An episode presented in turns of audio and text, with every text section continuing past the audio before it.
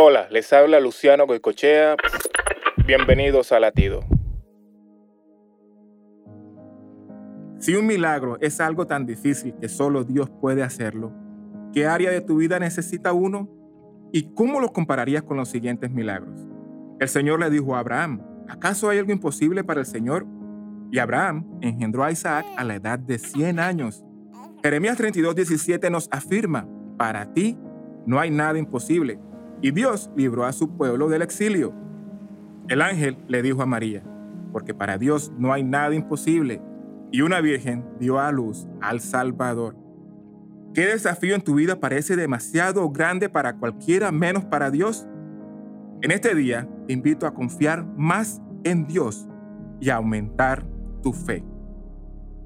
Para escuchar más latidos, visita salvationarmyradio.org.